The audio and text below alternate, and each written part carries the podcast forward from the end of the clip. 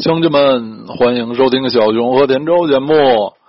今天咱们把世界杯最后再录一期啊，世界杯预选赛。因为呃，自从上期那个意大利的特别节目之后，呃，现在一八年世界杯的预选赛已经全部结束了。参加明年世界杯决赛阶段的三十二支球队也全部产生了。呃，最近就是进行了一些附加赛，有欧洲区的附加赛，然后有一些洲际的附加赛，还有非洲区最后的比赛结束了，所以我们还是按前面的传统来向一些被淘汰的球队做一些回顾、总结和致敬。呃，本期的这些球队尤其值得致敬，因为很多他们很多已经打到了这个附加赛的阶段，真是距离世界杯只差最后一步啊，是很可惜也很可贵的。咱们从后往前说，从新往旧说，呃，世界杯三十二支出线队里，最后啊姗姗来迟的最后一支球队是南美洲的秘鲁队。他们是在跨洲的附加赛中击败了大洋洲的代表新西兰队，所以我们来说一说新西兰队。新西兰队呢，大家对他们的印象还是将近八年前，他们曾经参加南非世界杯，和意大利队当时的卫冕冠军啊分在一组，结果三战三平，一场球都没输，包括逼平了意大利队。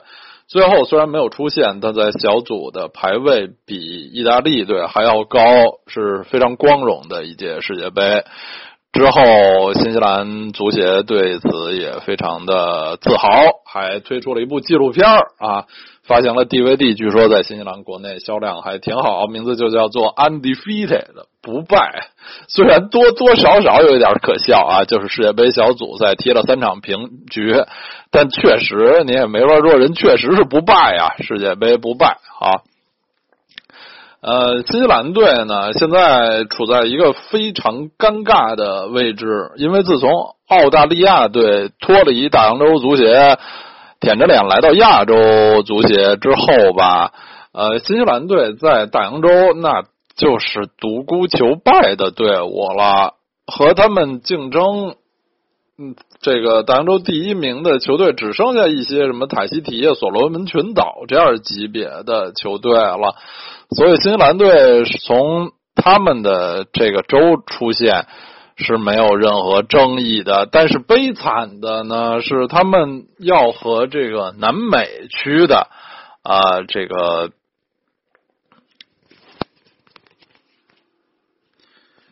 第五名啊啊来争夺一个席位。通常无论是新西兰还是从前的澳大利亚吧。对南美区的第五名，行实力其实都是处于下风的。这次他们遇到的秘鲁虽然不算是南美强队，但比新西兰还是要强一点儿。最后，新西兰队是主场零比零，客场零比二，失去了进入世界杯的资格。这支新西兰队呢，和八年前参加了世界杯的那支相比吧，呃。本质的变化不是太大，他们最终拥有的两名仅有的两名能称得上球星的都在英超效力，就是后卫温斯顿·里德，西汉姆联队的中卫，和伯恩利的前锋克里斯·伍德。这两名球员现在还都在当打之年啊，呃，明年世界杯的时候，里德三十岁啊，伍德啊二十七岁。水平，这两个人水平是很高的，但可惜就是在其他位置的球员，呃，新西兰队的实力是不太行。呃，新西兰发展足球还有一个天生的劣势，就是这国家是一个橄榄球国家，英式橄榄球，就著名的全黑队被称为 All Blacks。呃，是新西兰人民最热爱、最关注、最欢迎的一个项目，一支队伍。相比之下，足球队受的关注要小得多。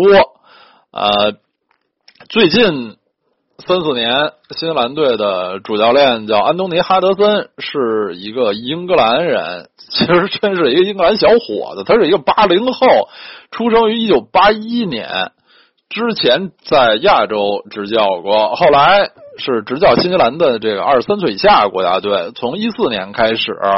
呃，执教新西兰成年国家队，带队获得了一六年的大洋洲杯的冠军，在今年夏天还参加了联合会杯。应该说，已经呃进这个球队的，就这个球队的能力来说，他也是做的相当不错了。这个球队的能力就就就是这么一点能力。今年六月的俄罗斯联合会杯上，新西兰队作为大洋洲冠军和墨西哥、葡萄牙、俄罗斯分在一组。在联合会杯上，这不算是太特别强的一组。结果啊，新西兰队也只是三战三负。而且三场比赛只进了一个球，这个实力就是这样了。而且在澳大利亚离开以后，就像我们刚才说的，新西兰队在自己州内吧，呃，几乎是一个独孤求败的地位。但是因为自己州内足协范围之内的对手实力太弱，达不到。很好的锻炼队伍的效果，他们这么孤悬海外啊，和一些高水平世界其他地方高水平球队交手的机会也不多，这直接导致了他们最近若干年没能出现什么新的有水平的年轻球员。在本届世界杯的预选赛的不同阶段，他们在前场还是要依靠像这个。肖恩斯迈尔茨、罗里法伦这些参加过南非世界杯的三十五六岁的老球员啊，这是新西兰足球以后要面对的一个这个天生的致命的问题啊，一时也想不到太好的解决办法。好，说完了新西兰队，我们就要说世界杯出现的第三十一支倒数第二支球队，就是被澳大利亚。淘汰的洪都拉斯队啊，洪都拉斯是作为这个中北美和加勒比海地区的呃代表，他们是排在这个区的第四位，得到了这半张出演权啊。澳大利亚呢是首先他们是作为这个亚洲的代表。然后在亚洲已经打了一轮附加赛了啊，淘汰了叙利亚队，然后再和中北美的这个代表洪都拉斯队，最后澳大利亚队获胜了。我们就来说一说大 H 洪都拉斯队。洪都拉斯队为什么叫大 H？因为他们的队徽是一个巨大的 H。洪都拉斯队这次如果不是在这个。附加赛上功亏一篑，他们将历史性的连续三届参加世界杯。作为一个中北美小国来说，这是非常了不起的了。当然，最后差了一点嘛，啊，也也还不错了。因为考虑到吧，其实这支球队，呃，也是老化的非常厉害了。他们险些连续三届打进世界杯，可以想象啊，现在是。最近十年是处在洪都拉斯队处在历史上非常好、非常强的一个时期，可是到这届预选赛，他们这十年的一些关键球员啊，大部分都已经到了强弩之末、足球生涯的黄昏了。像他们这个中前后场都有的这个帕拉肖斯三兄弟。后卫老队长菲格罗亚啊，伊扎吉雷，中场的博涅克加西亚，前锋卡洛考斯特利等等人都三十多岁，甚至有的三十五六岁了。嗯，肯定是他们为国拼这个打拼的最后一届世界杯预选赛了。他们还拥有一位非常了不起的主帅，就是哥伦比亚人豪尔斯豪尔赫路易斯平托啊，这个鼎鼎大名的一位教练，尤其在美洲非常著名。上届巴西世界杯上，他率领同样来自中北美和加勒比海地区的哥斯达黎加队创造了奇迹，是上届世界杯上的最大黑马啊！最后只在四分之一决赛中罚点球输给荷兰队，就是差一点没进四强啊！哥斯达黎加队上届世界杯给大家的印象太深了，呃。一四年世界杯以后，因为好像和这个哥斯达黎加足协的一些矛盾，豪尔赫·路易斯·平托就很快呃卸任，来到了洪都拉斯队，也是在洪都拉斯勤勤恳恳的执教了三年多了。但是像我们说的啊，由于这个洪都拉斯队，他还是这个人员啊。比较老化的问题很严重，新的球员很少，有能力的新球员很少。这届预选赛唯一涌现出的一位这个值得一提的，就是他们的速度很快的前锋，叫阿尔伯特·埃利斯。啊，二十出头在美国踢球的这么一位前锋球员，呃，其他没有什么新人。说实话，洪都拉斯队最后能拿到这半张出线席位，也有一点运气的因素。在这个中北美加勒比海最后决赛阶段的这个十场球，他们踢下来，最后居然净胜球是负六啊！这个。净胜球这么差的球队还出力压美国队出现了，也是因为他们最后一场是有点运气的赢了已经出现的墨西哥队，而美国队很意外的输给了已经被淘汰的特立尼达和多拉戈，这么里外里，最后呃洪都拉斯队搭上了这个附加赛的末班车。实际上在这个。呃，预选赛决赛阶段的比赛里，洪都拉斯曾经零比六输给美国队，就他们的实力啊啊，还是呃，就算在这个中北美地区来说，也是稍微差一点的。随着这个呃这届被淘汰啊，老帅豪尔赫·路易斯·平多也辞职，他们的一大批的老球员将退出国家队，呃，洪都拉斯足球也将迎来一个新的时期。非洲区最后是连续出现了三支队：塞内加尔、摩洛哥和突尼斯。其中被淘汰的球队中，特别值得一提的是第二刚果，就是刚果民主共和国，也就是以前的扎伊尔，首都是金沙萨的这个很巨大的非洲国家。他们这几年的进步还是相当明显的。这个第二刚果队曾经获得一五年非洲杯的季军。在本次世界杯的预选赛中，一直紧咬他们这个小组的领头羊突尼斯队，到最后只相差一分啊，可以说是憾别世界杯吧。现在这支刚果民主共和国队呢，它最厉害的就是攻击力相当的强大。预选赛期间，虽然老将姆博卡尼退出了国家队，但他们还有几名年轻的攻击手都相当厉害。有英超伯恩茅斯的本尼克·阿佛比，哈德斯菲尔德的埃利亚斯·卡春加，最厉害的呢就是西甲比利亚雷亚尔黄色潜水艇的塞德里克·巴坎布，这是本赛季西甲赛场表现最出色的，不光不光是前锋吧，表现最出色的球员之一，而且这几名球员呢岁数都不算大。所以，呃，这个刚果民主共和国队的未来啊，应该还是相当光明的。刚才我们说，第二的刚果是和突尼斯和最后出现的突尼斯在一个小组，呃，和最后出现的摩洛哥在一个小组，排在第二的是非洲著名的劲旅非洲大象科的迪瓦队。也是过去二十年非洲大陆最强的国家队之一，曾经拥有像德罗巴、还有图雷兄弟这样的一代英豪。但是现在的科特迪瓦队是处在一个比较青黄不接的时期。刚才我们说的那几位老将，当然都早就退出了国家队。嗯，他们。现在还比较能倚仗得上的老将，就是锋线上的这个卡卢，在德甲柏林赫塔踢球的卡卢。卡卢其实也已经三十二岁了啊。还有在中超踢球的热尔维尼奥啊，现在辗转多国，已经在葡萄牙踢球的敦比亚啊，其实也是呃都三十岁的两位老将了。在中场，他们有一位强力新人，是意甲 AC 米兰的弗兰克凯西，嗯，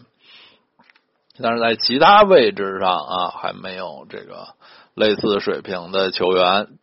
这次世界杯预选赛，他们最大的问题就是攻击不利啊，和摩洛哥分在这个小组。摩洛哥队其实是靠着这个。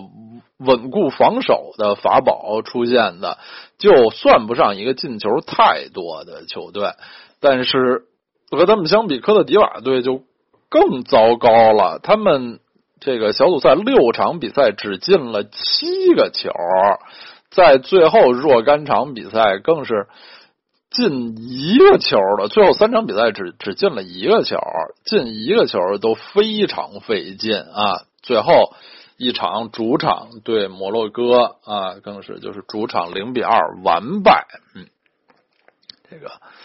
嗯，非洲大象现在堕落到这样的地步，也是令人比较唏嘘。在塞内加尔那个小组，最终排在第二位的是布基纳法索对，这可是非洲足球的新生力量。在最近一些年，才逐渐成为非洲强队。他们是今年二零一七年非洲杯的季军啊，还是比较有竞争力的。呃，队中的球员呢，熟悉的不多，其中认识的吧，只有那个呃，出道切尔西的年轻的前锋伯特兰特劳雷，现在在法甲里昂队。他们这个。队伍的攻击力还是不错的，看他们在小组赛踢完了，进球数和出现的塞内加尔队是一样的啊，六场比赛打进了十个进球。嗯，其实他们就像那个还还有排在他们之后的佛得角队，还有在那个埃及队那个小组排第二的乌干达队什么的，这些都是其实。之前若干年在非洲足球版图上不太起眼的一些队伍，啊，虽然这些队啊，就是其实进了世界杯，可能也就是这个绝对的配角这么一个地位，但如果他们假以时日，能像。前些年的一些怪队，什么多哥队啊什么的，偶尔打入世界杯一次，那对自己国内的球迷来说也是非常喜悦的事情。能在世界杯舞台上看到更多、更更新的这种新面孔，其实也也挺好啊。奇怪的非洲球队们，加油吧！这些个都说完了，咱还回去说欧洲啊。欧洲去意大利，咱说过了。另外三场附加赛被淘汰的特别好记，就是南北俩爱尔兰和希腊。先说希腊，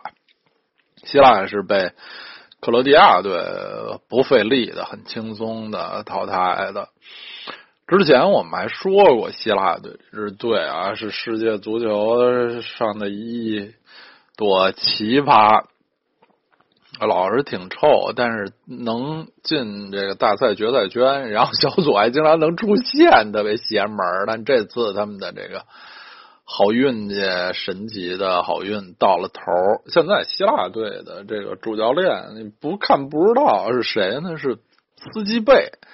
就九十年代曾经执教多特蒙德的那时候的一位帅气的德国少帅啊，现在这么二十多年过去，也都五十多岁了吧，还是还挺帅的司机贝啊。这希腊队在那个他们的那比较功勋的教头费尔南多桑托斯，就葡萄牙人，后来回葡萄牙，在葡萄牙得了去年欧洲杯冠军的那位老帅。离开之后，经历了一阵波折，比如拉涅利啊，意大利老帅克劳迪奥拉涅利还来希腊搅和了一阵，这是差点身败名裂了。后来又换了几任教练，最后稳定在斯基贝这里。嗯，这个希腊队现在吧，和我们传统印象中的希腊队不是完全一样。我们传统印象中觉得希腊队特别苍老，就是 恨不得一直要依靠那个零四年欧洲冠军的那批球员，哎，这斯那斯的坚持了十好几年，现在终于希腊队基本上已经完成了他们的这个新老交替了。现在希腊队不是一支很苍老的球队啊。像尤其是后防线上那些那个，除了队长托罗西迪斯老一些，什么那个帕帕斯塔索普洛斯、帕多普洛斯、马诺拉斯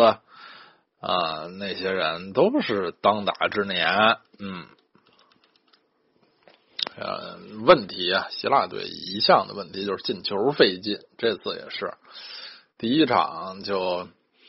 那么大比分一比四输给克罗地亚，然后第二场到主场得拼命进球，恨不得到什么八十分钟才有打到门框里的射门。进攻是希腊队的大问题，还是没有什么改观呀。咱们先说，呃，这南北爱尔兰，爱尔兰先说南边的这爱尔兰共和国队啊。他们是这个客场零比零，主场一比五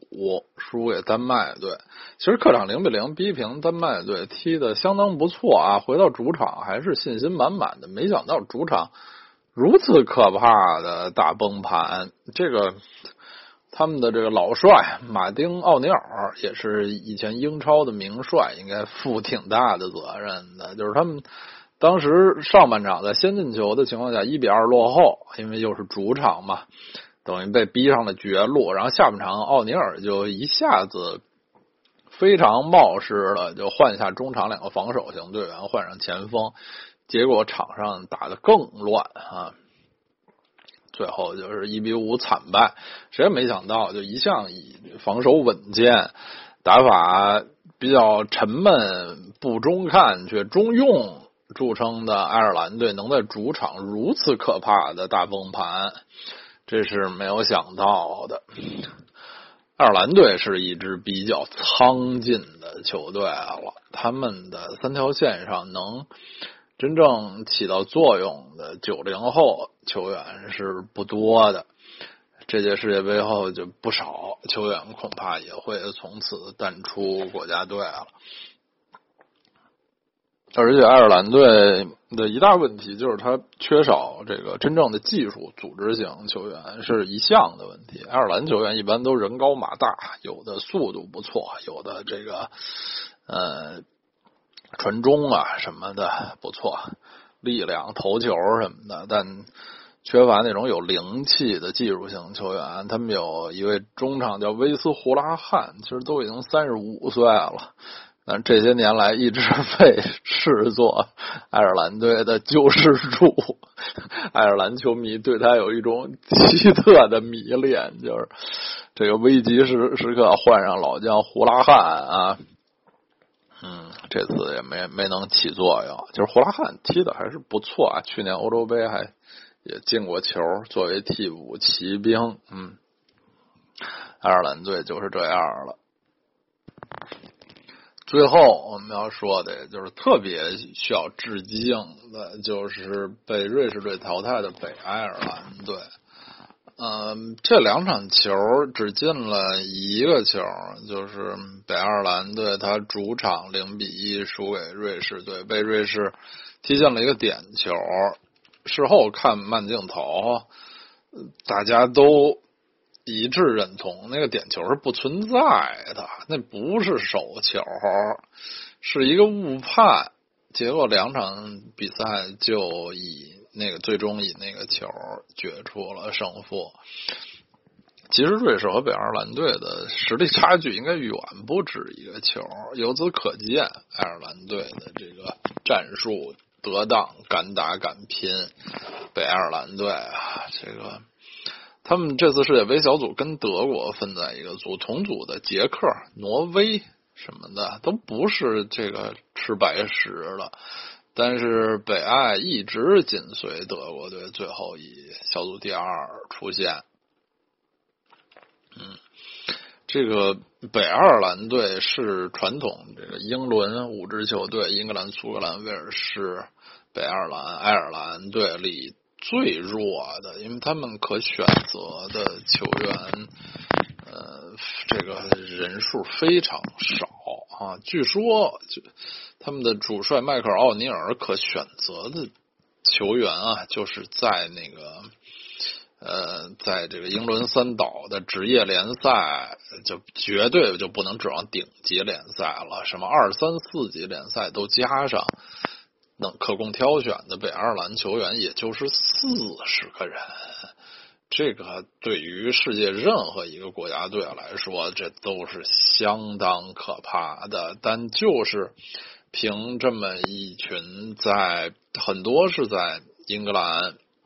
低级别联赛效力的这么一帮老的老、小的小的球员，他们先是打入了去年欧洲杯的决赛阶段啊，然后还小组还出了线，然后在本届世界杯的预选赛又踢的这么好，他们的一些关键关键球员啊，像后防线二老这个麦考利和阿隆修斯。都是七零后的球员，都是出生在一九八零年之前，七九年的球员。这个现在放眼世界足坛，所有的国家队好像已经没有什么七零后球员的位置了吧？嗯，他们的那个队长、中场最主要的主力斯蒂文·戴维斯啊，也三十二岁了。这个。是这这么一直，你正着看、反着看，实力都不太行，人员配备非常的朴素的球队，但如此的拥有战斗力，最后是非常遗憾、非常光荣的告别了世界杯。嗯，现在这个北爱的主帅迈克尔奥尼尔